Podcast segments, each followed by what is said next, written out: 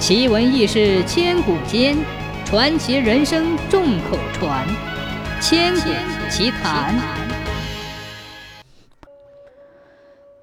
宋朝太平兴国年间，黄来洞上京赴三年一度的春闱考试，因连日跋涉在崇山峻岭之间，黄来洞此时已经筋疲力尽，已无力再多走一段路到村中借宿。他走到一座祠堂前，就钻进了祠堂，爬上供桌，蒙头便睡。这一睡如醉如泥，朦朦胧胧中，黄来洞忽然觉得自己身体轻飘飘的，不知怎么的，蓦地一个倒栽葱，跌下万丈深渊。哎呦，不好！黄来洞浑身冷汗，毛骨悚然，睁开惺忪的睡眼一看。天已大亮，原来自己是被四个樵夫从供桌上推落在地。只见四个樵夫满脸怒气，不问青红皂白，举起手中的扁担，照黄来洞的屁股就打，嘴里还不干不净地骂道：“你他妈瞎了眼，睡在供桌上，玷污我的祖宗！哼，别跟这野人啰嗦。”先捆上，让大学士办罪再说。众樵夫一拥而上，将黄来洞五花大绑起来，押到村中一座富丽堂皇的府宅。府宅主人乃告老还乡的内阁大学士范必通，他是个明理开朗之人。问明这人原来是会北才子黄来洞之后，斥退众樵夫，抱歉地说道：“呃，山野村夫不识礼仪。”冒犯之处，万望海涵。黄来栋忙向范必通施礼说：“承蒙大学士大度大量，晚生感激涕零。”范学士随即吩咐下人置办酒菜款待。酒宴中，范必通有意试探了一下黄来栋的才华，笑着说道：“哎，黄才子，老夫想出几句对联，想让你即席应对，助助酒兴。”不知可否？啊，大学士如此抬爱，晚生唯命是从。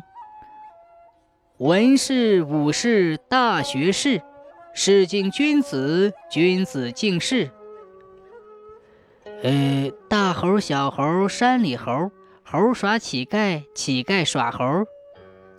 范必通一听这对句，不由勃然大怒：“你这是何意？”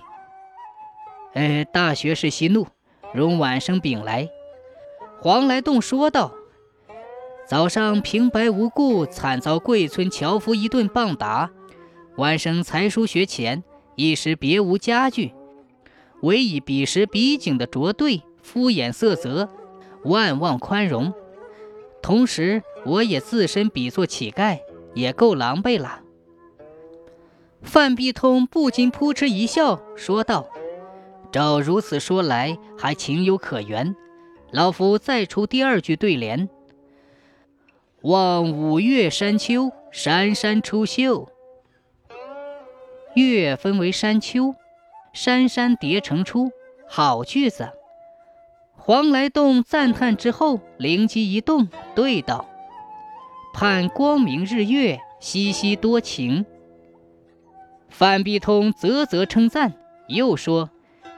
老夫最后再出一联儿：“雪造观音，日出归南海。”嗯，这联儿貌似寻常，而寓意深远。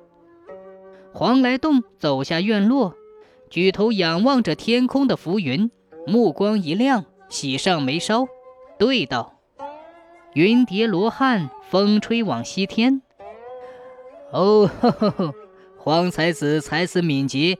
妙语惊人，钦佩。老夫愿修书一封，你可面呈崔泽清主考官大人。哈哈哈哈！黄来洞，你不愧是国家栋梁之才。说罢，范必通立即提笔铺简，写起了推荐信。黄来洞不负范必通的期望，经会试以及皇帝殿试之后，高中状元。后官至礼部尚书、左都御史。